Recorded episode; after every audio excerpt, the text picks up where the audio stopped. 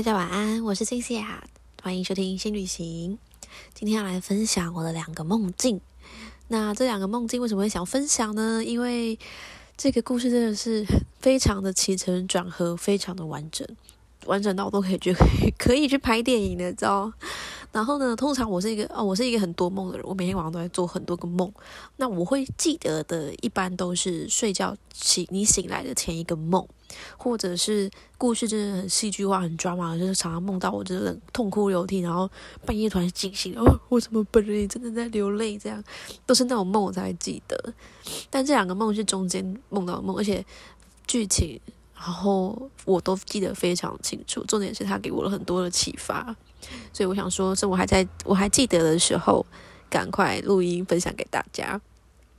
那有人说这个梦呢是一种潜意识的投射，那或者是预知梦，或者是你的负能量的疗愈啊，转换一个频道。比如说你的恐惧、你的呃焦虑啊、你的疑惑，会透过梦境来做一些释放，帮助你自己的灵魂做一些清理。那比较玄学的说法呢，就会有，比如说神明啊，或是高龄带你去哪玩了，或者是你自己的灵魂去哪玩了，去体验了什么。像我有我有听过有人会梦到师姐帮他收金，但是他自己，但他是就是起床的时候，真的感觉身体轻盈了很多，我觉得很 amazing 这样子。但我或者是有人会梦到神明在跟他讲话，跟他开示这样。像我自己的话，是我小时候。呃，国小的时候，因为那时候我妈妈是公务员，那我我我跟我姐国小都在我妈妈的，我妈妈以前是某一个国小的会计师的会计师公务员这样子，所以我们两个，我跟我姐姐国小都读读我妈妈就是所在那那个国小，可以就近照顾嘛。那我妈在那个国小已经二十任职二十多年这样。所以跟那边的老师都很熟，然后有一个训导主任，一个男生，然后他叫张主任。那那时候这是真实的故事，就是那时候他，呃，应该说他跟我妈感情也不错不是不不是那种恋爱那种，是是同事间的的感情这样子。那所以他就对我们，我跟我姐会蛮照顾的，因为然后又是训导主任，可是我就觉得他很可怕，我不知道为什么就是。很多男老师会也会跟我们玩嘛，然后女老师也会也会跟我们我们玩，照顾我们。可是我就看到那个男那个张主任，我就觉得他意图不轨。我忘了解释那个感觉，就是我身我整个身体都很排斥他。那他他也很因为很多男老师会喜欢抱小朋友嘛，或者是跟小朋友玩，然后他也会抱抱抱起来，然后带我去玩呐，或者是爬比较高的游乐设施什么之类的。但是他抱我，我就觉得很恶心，真的是用“恶心”这两个字来形容，就算对啊，不是很对不，有点对不起那个张主任。但是我叙述一下我当时小时候的感受，就是“恶心”两个字，就是这这这只是一个形容词，大家不要就是太太有什么这种负面的对他的定义。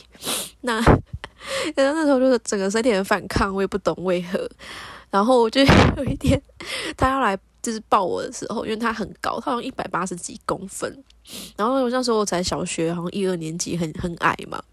然后他就会蹲下来要跟我讲话，然后他要抱我这样。他他其实对我很好，他其实每天都会想说要带我去买珍珠奶茶，或者买什么给我吃啊，带我去吃好料，然后带我去玩。然后他还会教我数学哦。他这种对我很好，可是我就白痴他。然后呢，那时候他蹲下来要抱我的时候，我就把他推开说：“你走开啊！”然后，然后。我还记得他那时候脸还蛮受伤的，但是我真的是小学生，没有办法不不懂得那个社交，然后就不小心伤害他的心灵，真的这边跟张主任说隔空说一声抱歉。但当时我真的小，可能小朋友很诚实，就整个很倒退这样。然后，然后呢，我就想说。呃，好，然后就我的，隔几天我晚上睡觉的时候，到现在都还记得我国小一二年级做的梦，我到现在都记得。因为有有一次，还是神明的梦，真的会记得，因为神明跟我讲话的梦，我好像都记得诶。反正那个有一天呢，我国小一二年级的时候，我就做梦，我就梦到，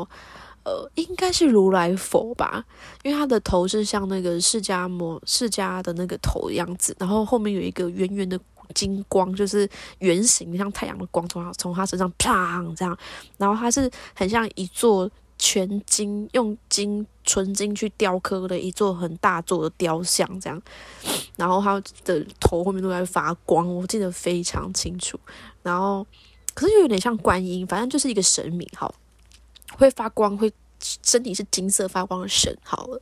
然后呢，他就跟我说：“呃，孩子啊，就是要对张主任好一点。”他说他没有恶意，你。没有必要这样子对待人家，要对张主任好一点。然后呢，我做那个梦，我醒来以后，我想说：天哪，我真的做错事。因为那那时候的我，那时候一二年级的时候，其实从小朋友从小就会察言观色，知道可能嗯对方的情绪是什么。可是我们可能不懂得掩藏自己的行为跟情绪。所以我那时候当时虽然是小一、小二，我也感受得到张主任的呃受伤，只是我当下的。那个推开他的反应是很反射性的，没办法控制，所以我推开他就知道我伤害到他了，这样子。可是我又小，我很爱面子吧，就是不太会去跟张主任说：“张主任，对不起，伤害到你了。”那个我不是故意的，我小时候还不会做这种事。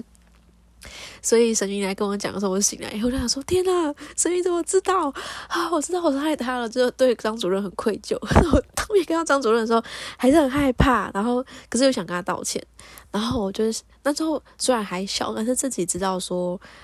不不可以这样，就是因为的确人家没有对你做出什么伤害你的事情，人家只是因为喜欢你，所以会想抱抱你啊，带你出去玩什么之类的这样子。那我就。之后呢，就是我只要看到他，我就想到神明的画面，然后跟我讲的那些那些话，我觉得就是会对他就是稍微有礼貌一点，然后可能默默自己可能不舒服的时候慢慢移开一点点，移开一点点这样，我觉得还蛮好笑的。就是突然想到这个梦到神明的一个故事，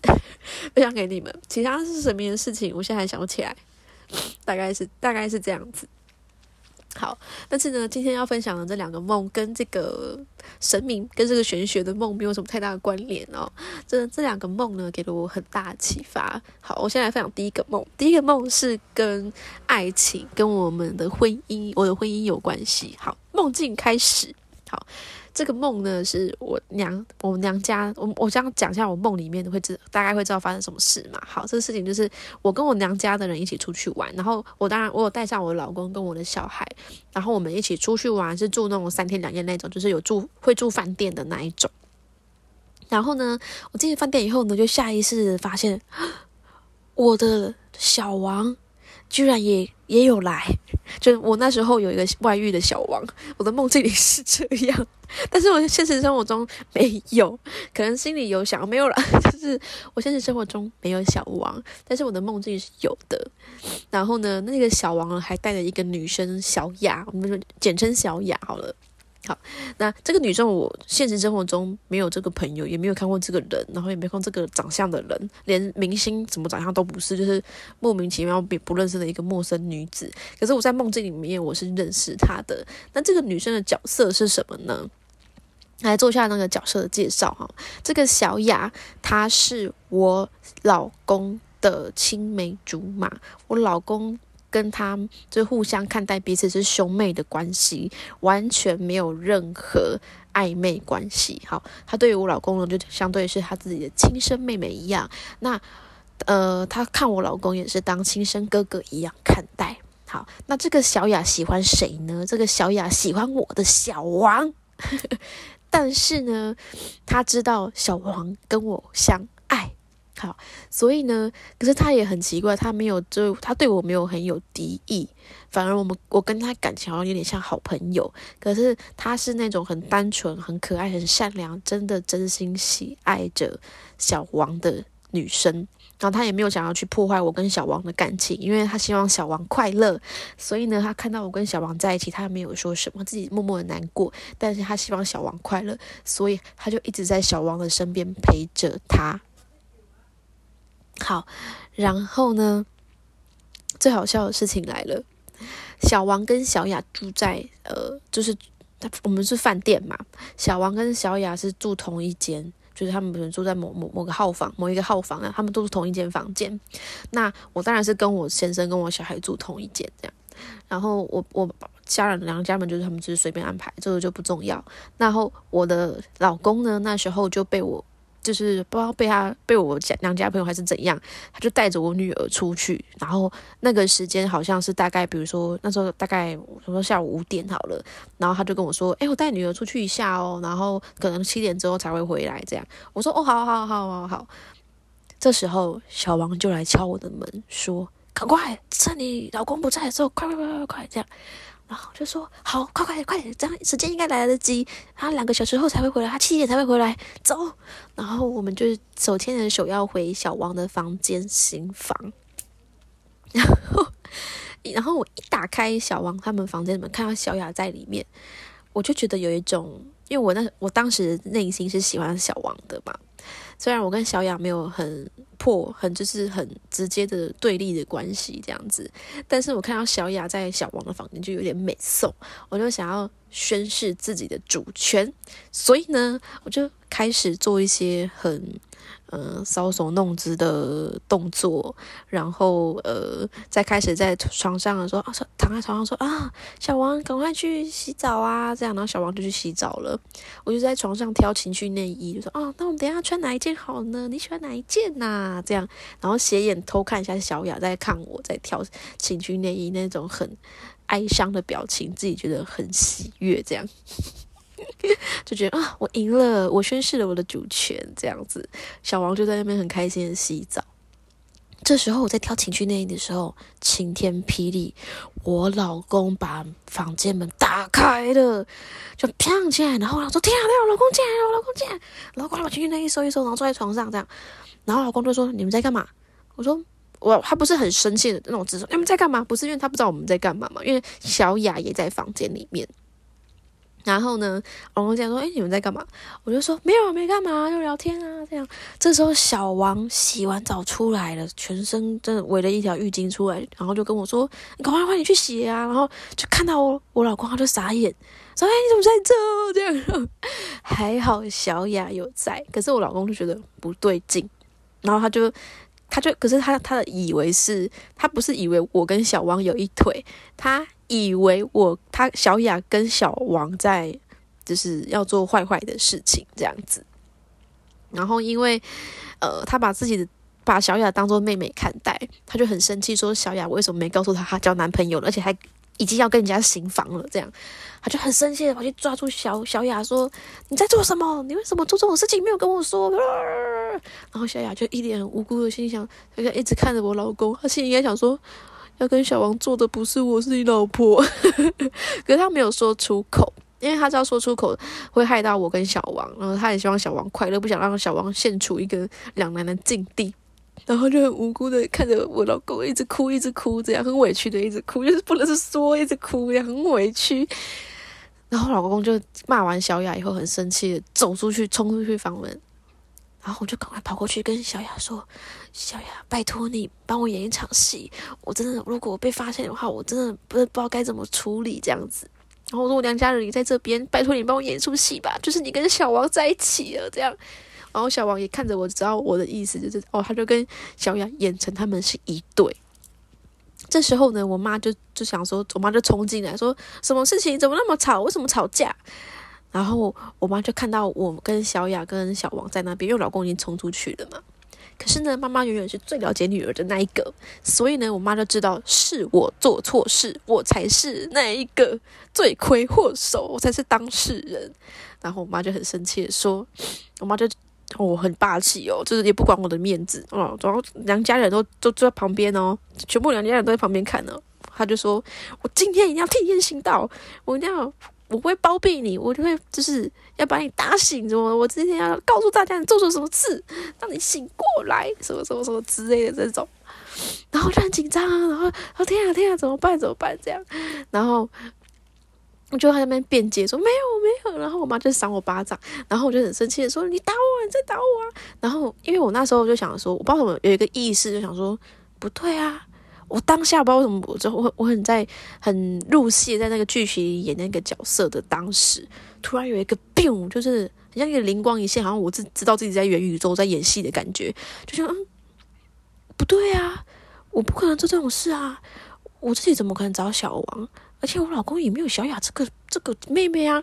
嗯，这个剧情很怪耶。这样，我那时候就突然有这个在梦里面的自己有这样的意识，想说，诶，如果我妈打我巴掌不会痛，就表示我在做梦诶。哇塞，那我就叫我妈一直打我，反正我妈刚好在气头上。于是我就跟看着我妈跟她说：“你再打，你打不会痛啊，你用手大力一点啊。”这样哇，马上打超大力，砰砰砰砰砰，都不会痛诶。我想说哇。真的是我在做梦啊！我就是知道我不是这种人，我自己怎么可能会这种人？我怎么可能会外遇找小王？我想说，天哪！原来我真的在做梦。然后当当下我，可是我后来我妈又讲了一句话，又把我又让我就是立马入戏。我妈就讲说：“你再不挽回，你再不诚实，你再不说出诚实的说出口，你这段婚姻就没有了。你确定你要这样吗？”就来不及了，这样，然后当下崩溃大哭，跪在地上嚎啕大哭了啊！像电视那种，就是跪跪地哭嚎的那一种，这样。然后，可是我我我没有说，就是说出口说跟大家坦诚我做了什么。可是我那时候在哭的时候，我内心的 OS 是：天哪，我怎么做这种事？为什么不说出口？我刚刚好后悔，我没有跟我老公坦诚。我坦诚的话，或许还有挽回的机会。现在被揭穿的话，连挽回机会都没有，我的婚姻就这样没了。然后我大就是 OS 这段完后，就就哭，一直哭，OS 说：原来我这么爱我的老公，我没有发现。我很很害怕失去这段婚姻，我没有发现，我一直，呃，我一直觉得不满，然后去找小王，但其实我很爱他，我应该要去解决我们真正的问题，然后可是现在已经来不及了，就大哭这样，然后我就醒来了，醒来以后我就满我真人哦，是真的真真人的也在流泪，然后整个脸都是，然后这样，然后我心里想说。哦，刚刚真的哭得太惨了，这样，然后我没想到我本人真的醒来以后，真的也是泪流满面，然后我就转过头过去看着我真实的老公躺在我旁边睡觉，我就赶快去抱他一下，就觉得哇，原来我真的很爱他，只是，嗯，养大家也知道嘛，就是家家有难念有本难念的经，就尤其是孩子出生之后，很容易因为观念的部分去有很多的争执。那沟通也是一个很大的一个桥的一个频率，你要对才能好好的沟通。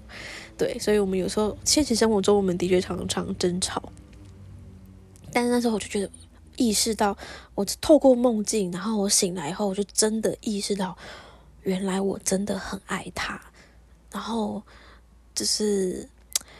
觉得哇。很震撼，其实我没办法形容我当下的那个内心的那种冲击跟震撼感，是有很像一巴有人一巴掌给你看看了一个，好像神给你看了一个真实的画面，然后他一巴掌打醒你，你才你真的才真的恍然大悟醒来的那一种感觉，就是哇，我真的很爱他，哇，原原原来我我。我没有想要放弃这段婚姻，因为因为老实说，原本我们已经吵到就是要离婚，要离婚这样。但是就是那一那一刻瓦解了我这个想法，就是哇，原来离婚没办法解决所有事情，原来我还这么爱他，原来我根本也不想离婚，只是我们还找不到解决方法。顿时就觉得豁然开朗这样子。然后，嗯，很神奇的事情是，我做完这个梦以后，我。我跟我老公分享我做了这个梦，然后我就说，我后来赫然发现，原来我这么这么的爱你，这样，就是，然后也很也很妙的是，做完这个梦之后，我试着用另外一个角度去，呃，看待我跟我老公的关系，还有我老公他的言行举止跟他的情绪，因为的确他的言行举止在一般。一般正常人的社会价值观里面，是不是那么的好的行为？譬如说，就是生气的时候会摔东西，然后摔门，然后骂脏、飙脏话，然后冲去抽烟。那他也不管，就是小朋友现在我在忙，小朋友没有人顾状态下，他就是情绪来了，就是什么都不管，就摔东西、骂脏话，然后关门去抽烟。那你把孩子丢在那边就算了，我觉得对小孩会是一种。潜意潜移默化、潜意识的一种影响。那很多人都会说这样其实对小朋友很不好，什么之类的，或者是我自己也知道对小朋友不好。可是你跟他讲硬碰硬都没有用，因为他情绪来就情绪来，然后他在情绪上你跟他讲任何任何一句一句话或者是怎样，你就算你凶他，他会凶回来；你要好好的讲，他也是凶回来。所以他不管无论如何，他的情绪在高点的时候，他都会一直一直凶你就对。所以我那时候我倒是反而会最后是沉默。然后再好好的去跟我孩子孩子说，哦，爸爸，这情绪处理方式是这样，但可能你会害怕。那如果你会害怕的话，那我们就体谅他，谅解他。每一个人处理情绪的方式不一样，但是因为我们不喜欢这样的方式，所以我们自己可以找到一个适合自己，也不伤害自己、不伤害别人的，呃，抒发的情绪的方式。那妈妈会陪你一起找到这个比较好的。综合平衡的方式去处理你的情绪，那爸爸的这个事情你不要放在心上，就是你不要觉得害怕什么的，我们就同呃同理他，去了解他需要这样的方式去宣泄，这样子，我就是会后来是用这样的方式，那但是后很奇妙的是，做完这个梦之后啊，我就用另外一种方式解释他，因为虽然我老公是可能情绪情绪控管不是那么的。好，可是他其实为了我们这个家，为了我们付出了非常多。比如说煮三餐，呃，比如说，就是他不就就是比较不会表达，他就是那种默默做很多事情，然后不会表达。他从来不会，他也从来从我结婚到现在三年了，从来没有叫过我一次老婆，连赖讯息都没有说，哎，老婆，就是很爱面子，然后很不好意思，很害羞的那种男生。那他为你会为你做很多牺牲奉献很多事情，好，其实我觉得我就换了一种角度看我老公。呃，举个例子，譬如，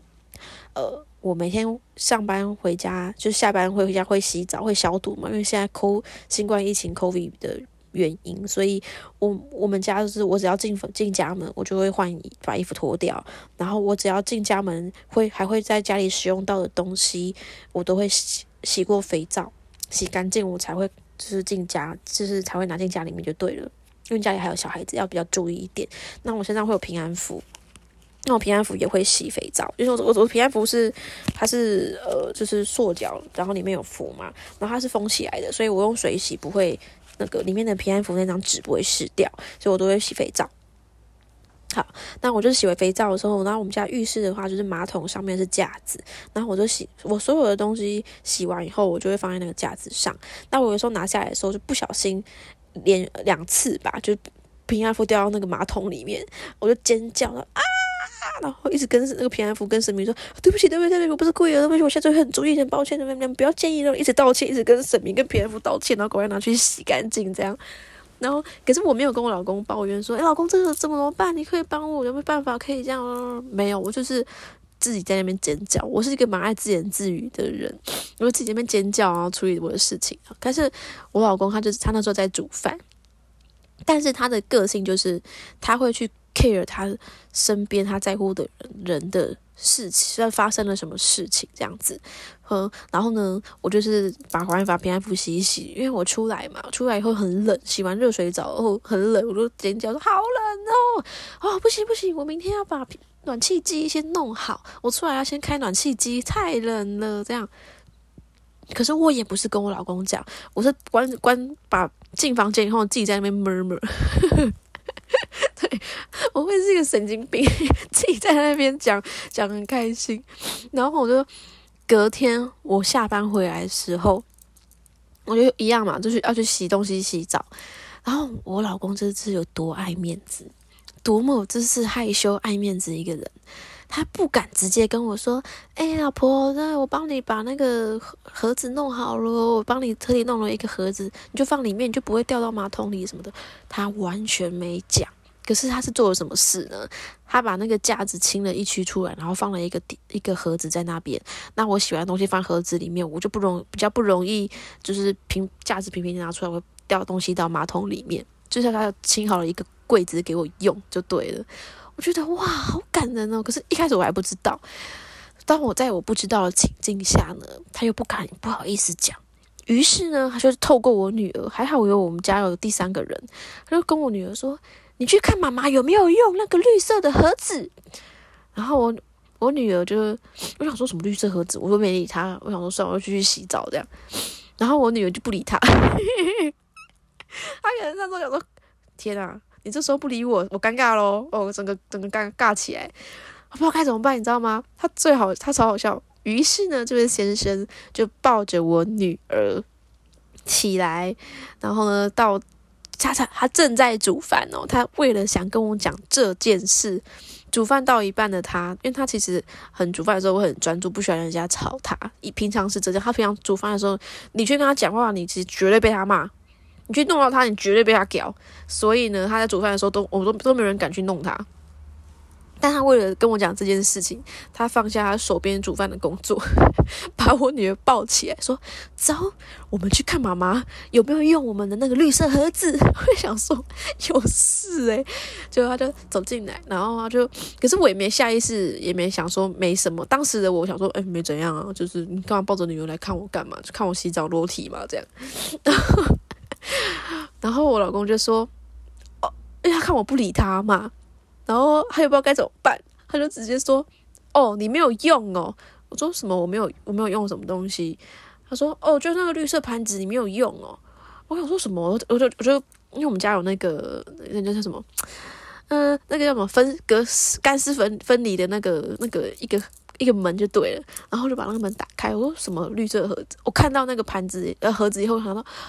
哦，原来因为我给给到我老公的，可能我了解他的个性。然后我就我就 get 到他的点，我就说：“哇，老公，你准备那个，你帮我清出一区，准备那个盒子要让我放，怕我掉到马桶里吗？这样，哇，因为我平常是会，我我本人个性就蛮抓马的，然后我很喜欢鼓呃，跟人家说我爱你啊，会鼓励人家，或是也希望人人家跟我鼓励我，或是刚好可以跟我演演一段那个戏剧是个最好的这样。但我老公偏偏不是这种个性。”然后我就说哇这样，然后我老公就很超爱面子，你们知道他回我什么吗？他回我说很生气哦，很凶的那一种哦，说啊不然嘞，我就想说，我想说，我想说，我想说，我瞬间大笑，我就说，我说哎，你就是这种人，你就对人家好，然后呢，跟人家说中你的时候呢，还要在那边装生气，就我就觉得。我觉得好笑，我说我说老公你好可爱哦，这样，我说你，然后我就直接跟他说。因为我老公之前有跟我说他不爱我了，然后都是我自己造成的，就是他不爱我的原因都是我造成的，跟他没有关系，都一切都是我咎由自取。然后他不爱我了，这样，可是他明明做出那种就是他还爱你，还在乎你的那种那种行为。好，当然最坏的打算就是他不爱我了，可是他希望所有人都可以肯定他的付出，所以他还是会就是责责任心，然后希望可受到肯定，就是零缺点，所以去做了这件事情。但是不管，我现在就是乐观的想，他还爱着我，所以就去做这件事情。好，我就说你明明就很在乎，然后而且我也我也没跟你抱怨，你就自己去帮我处理好这件事情。对，然后我说啊，你被人家讲中了，还在那边装生气，然后他就我跟你讲，他超好笑，他就是要演到底，因为你不能戳，你被戳破了，他你应该说不能戳破他，他一被戳破的时候，他又。装更生气，然后在那边叹气说什么哼哼 这样，他就是哼了一声，然后那个马上哼一下，然后继续在那边炒饭，然后边摇头边哼，然后很生气的脸，然后在那边炒饭，然 后我觉得超好笑。你明明就对人家好，然后还要在那边生气，然后我就说啊，谢谢你，谢谢。然后真的从此之后都再也没有东西掉到马桶里，真的很感谢他，神明应该也很感谢他，还是神明昨天晚上梦梦 给他梦境说。请你帮你老婆弄一个盘子，会不会这这会不会是这样？然后他没有跟我讲着，没有开玩笑。然后呢，最最温暖的、更温暖的来了。我一出浴室会先进房间，结果我跟你们讲，暖气机已经擦干净，因为暖气机一很多很多没半因为半年没用了，很多灰尘，因为冬天才会拿出来嘛。所以半都夏天当然是收起来，半年没有用了。我跟你讲，它已经擦干净、消毒好了，然后放在架子上，插头都帮你插好了。而且那个架子原本是摆了所有我女儿的尿布，一一叠这样，砰叠了一叠。他把我女儿尿布全部都收到另外一个地方整理好了，然后把那个地方是专属放暖气机的地方。我看到超暖的，然后我就打开门，就是说。老公，暖气机你帮我准备的吗？”我就故意这样，我那时候有点白目，想故意这样问，看他会不会在生气。果不其然，他就跟我说：“啊，不然呢？”然后我就说，我就超好笑，我就说，我就过来跟他说：“谢谢你老公，好温暖呢。”然后就把门关起来，是不是很感人？就是你会发现，就是你换了一个角度。我想分享的是，你换了一个角度去看待这件事情的时候，你就会发现它很温暖的地方。然后从此。然后，因为我老公他可能呃，我我没办法，就是个人隐私，我没办法分享他呃以前小时候遭遇了什么样的事件，但是他原生家庭的课题的确很重，所以导致他很呃没办法接受人家念批评，甚至是连念都不行。就比如说，我可能会说，嗯。我比如说他煮饭给我们吃，然后我常常都会他他平常煮饭真的很好吃，可是有时候我可能会自己觉得好像太咸了，然后我就会说嗯，老公这个有点咸呢，这样我不是很凶的批评他，我怎么那么咸，什么都没有，我就是嗯，老公这好像有一点咸咸呢，你会不会有这样的感觉？然后他就会很生，他有就是依他的个性，他就觉得你在批评他，你在骂他，你在嫌他，他就很生气。他是真的很生气的，就是内心有受伤的那种生气，说怎么样，就是就这个煮给你吃还要被你嫌什么什么什么之类的。然后或者是，然后或者他很生气的时候就会说，对啊，我就是烂啊，就废物，就垃圾啊，什么之类的这一种话。但一般人正常的逻辑听到这种话，可能会觉得说，就是这个男人很不 OK，我们可是。因为我了解他的过去，所以我知道他讲的这种话是他内心非常极度受伤的时候，需要人家肯定鼓励他的时候才会说出这样的话语。当然，我刚开始的时候不能接，也不能接受，跟一般人的逻辑思考一样，不能就说现在是怎样？你在拿死威胁我吗？还是你在情绪勒索我说你这些废物，你去死，你是垃圾？Oh my god！天啊，我压力好大。这样，可是当我慢慢的走过来了解他的。背景的时候，你就会知道说，其实他内心深处是经历了多大的呃冲击跟伤害，才会讲出这样的话。可是那个伤害有点像是他自己把它放大了，因为我原本是想说，我讲的这些话，就是是不是我讲的太重的话，让他去受伤，我会去反思自己是不是行为过当。可是我后来，我每次想都想，可是没没没有啊，我讲话也。也还好，就是一般人不会那么的难过。比如说，我有点忘记讲是什么事情，可是那时候我有去问我身旁的朋友，包括男生、包括女生、包括同事、包括家人、包括我妈，很多人我都去问，就是这个情境给你，然后我讲了这这句话，会不会让你这么受伤？那大部分百分之九十九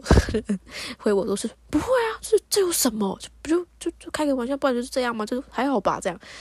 可是，一般人认为的还好，在他的耳里听起来会是一种很严重的，呃，攻击他、批评他的言语。那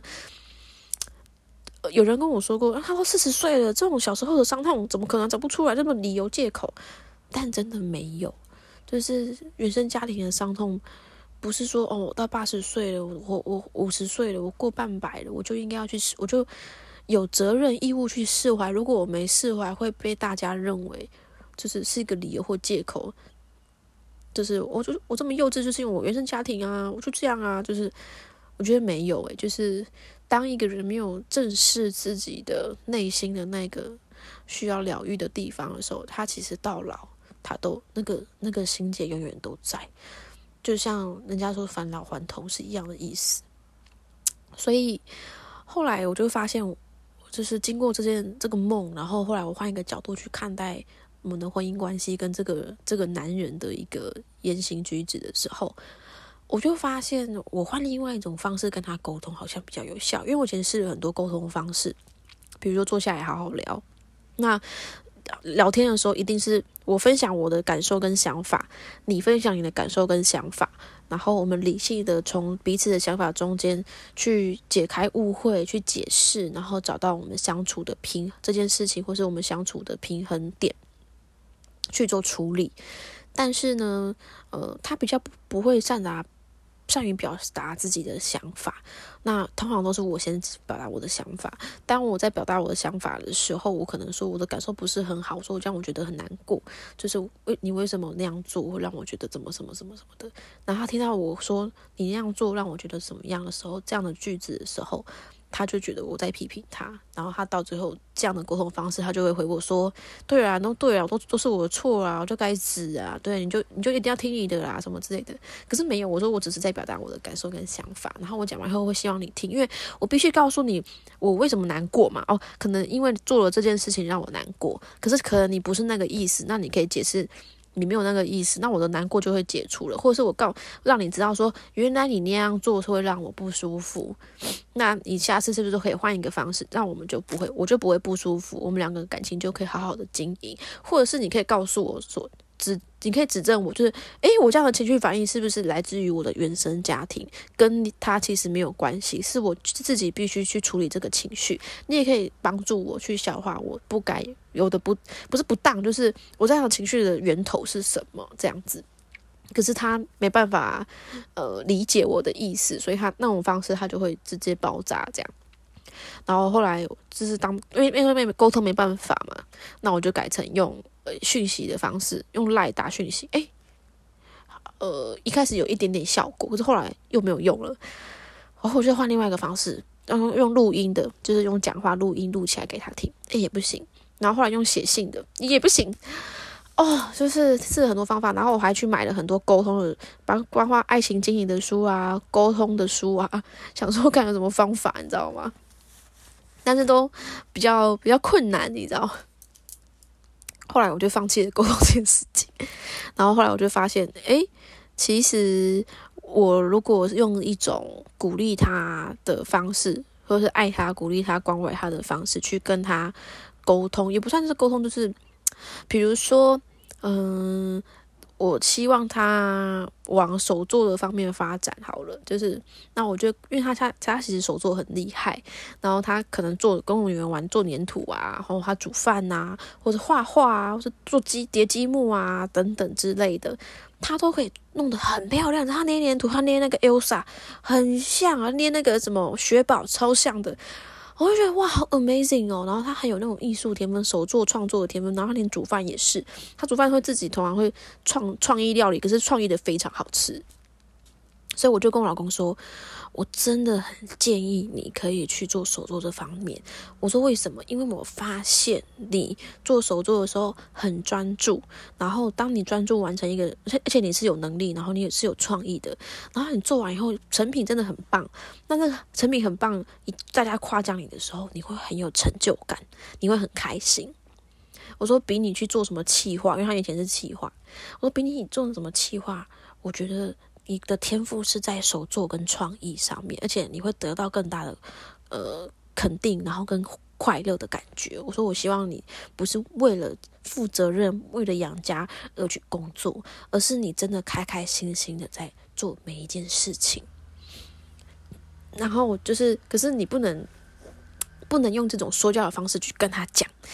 所以我就换一个方式说：“哇，老公，你手作真的很厉害耶！哇，你真的不做，真的那个手作老师真的是太浪费你的天赋了吧？”我说：“天啊，你看我做的怎么丑的要死！因为我手作真的很丑啊，我真的没有手作的天分，真的超超丑。我我进厨房会把厨房炸了的那一种。所以呢。”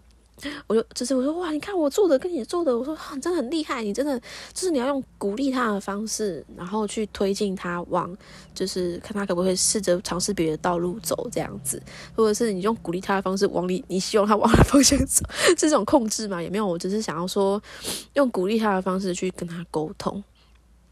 就像你对待小朋友，就是他可能呃。呃，做的不是那么好，然后你就会你你不能批评他，你不能批评小朋友，你就跟他说，哇，你很棒了耶！但是如果我们再加一个这个，会不会更好看呢？或者是说他去做一个什么吐司，说哇，你真的很棒，那来我们试试看，用另外的方式涂一个蛋液，看会不会更好吃，变成法式吐司。然后他做完以后，你就说，哇，你看你很你做得到，你很棒，这样他就很有成就感，就继续想想继续钻研下去，大概是这样的方式。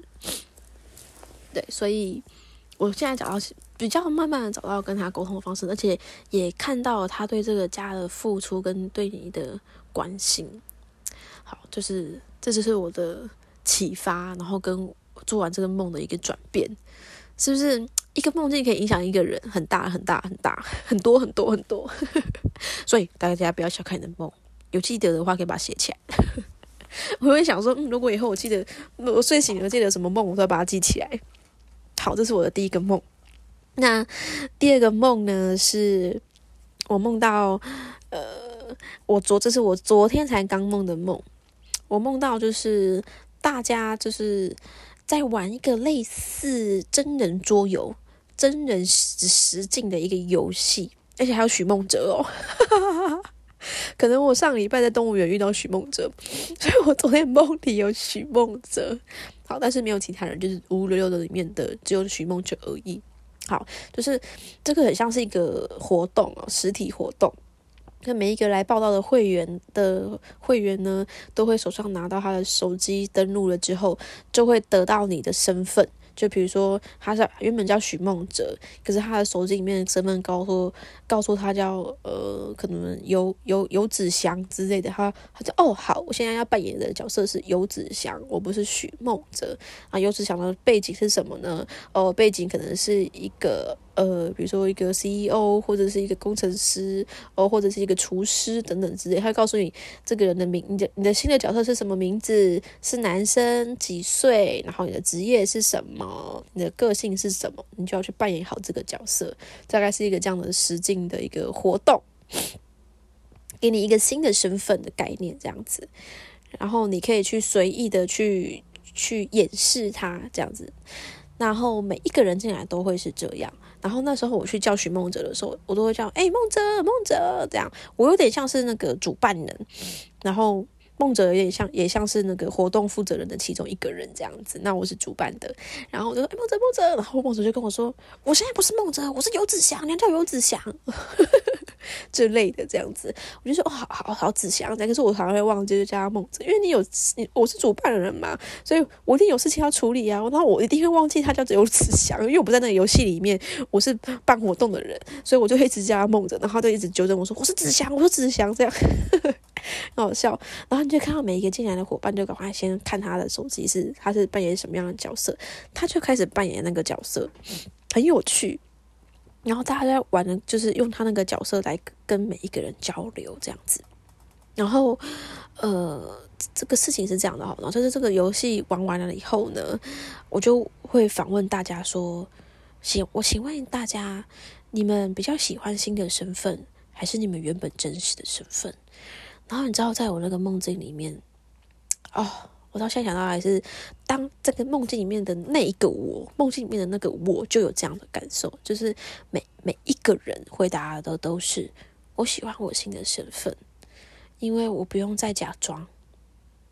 原本的我。他说原本真实的我就是我假装出来的我，就是社会化过后的我。哦，讲的有点想哭，就是很共感，就是大家都是社会化过后必须假装。呃，掩饰自己，戴着一个面具生活，其实很很辛苦，也很痛苦。所以就是，就是当下会觉得，哇，很很很冲，很冲击。然后，而且是每一个人都说，我喜欢我的新身份，我可以自由自在的演绎一段我想演绎的故事，我不用再假装，我想怎么演就怎么演啊！所以。你就觉得哇，好感动。然后原来原来大家都原本背负了这么大的一个重担跟一个压力在自己自己的身上，然后每一个人来参加这样的活动，都得到了一种释释放，然后都想要活出原本最真实的自己，大概会是这样的感受。然后那时候因为我是主办人，所以我很很感动的有帮助到大家，然后也很。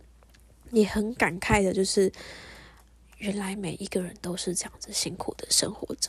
原来少少数人才是真实真实活出自我的人，原来这个社会框框架是让大家这么不舒服的去展现自己，对，大概会是这样子的一个很很感动的一个一个梦境，然后。这个这个活动结束了之后，我们就回到最真实的自己，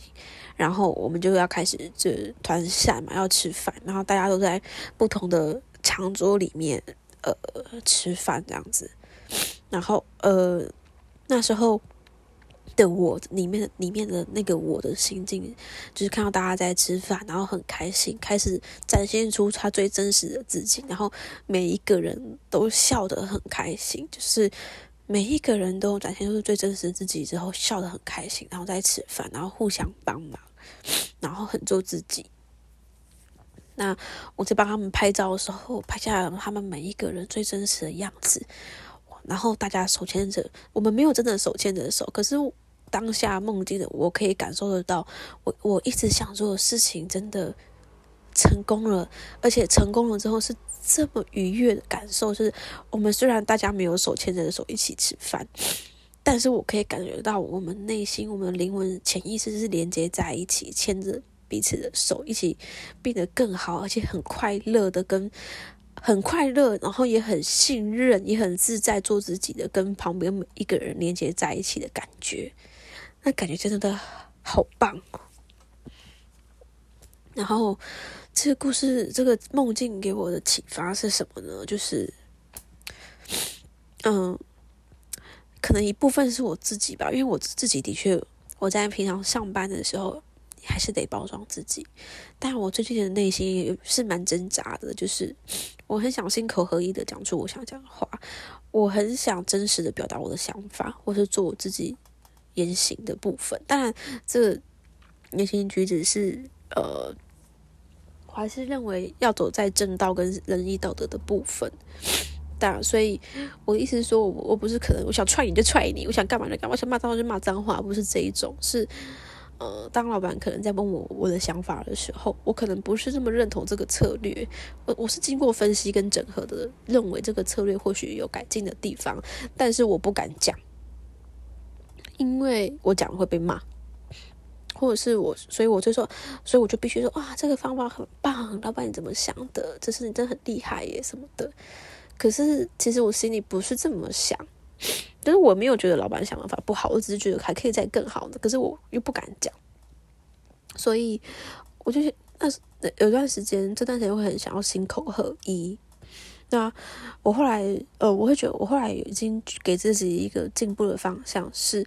呃，因为我可能我讲话本来就比较直接，当然这是我需要练习的地方。我们讲话可以可以心口合一，但是我们不伤自己，也不伤害别人。我们用一种婉转的方式去表达我们的心口合一。比如说，你他问我你说，诶，这件衣服好不好看？我穿起来好看吗？你不用回答说丑死了，你就回答说，嗯，这件衣服可能不是我的菜。但是你把决定权回回到他身，我一直告诉他说不是我，我我自己的话我不喜欢，但是你喜欢的话，那你可以选你自己的选择，你可以去买这件衣服，这样子的意思。所以我有点想往这方面的去努力，所以可能也反映到我的梦境上。然后另外一个启发是，我的确一直以来都很想做，就是帮助自己，也帮助大家。可以做疗愈跟提升，然后大家彼此是手牵着手，一起互相扶持成长的那个那个途径，那个梦想。所以当下那个在梦里面实现了我的一个梦想的时候，那个愉悦的感觉，更让我坚定的想往这个方向走。大概会是，大概会是这样子。所以，呃，分享这两个故事给大家，然后希望这个这两个故事呢，也可以给大家有点启发。那当然，就是各位听众朋友，大家如果有更好，也是是自己不是更好，就是你们自己有好玩呐、有趣的故事，或者是梦境，不管是梦境还是真人故事，想分享的话，都欢迎大家可以私信呃 IG 的小盒子给我，然后我就会。呃，把你们的信念出来，然后也希望你们可以透过你们的故事给更多人启发。好，那今天的 podcast 就告一段落，然后我们之后见，谢谢大家，祝大家在这个地球上都可以旅途愉快，一帆风顺，爱你们哦。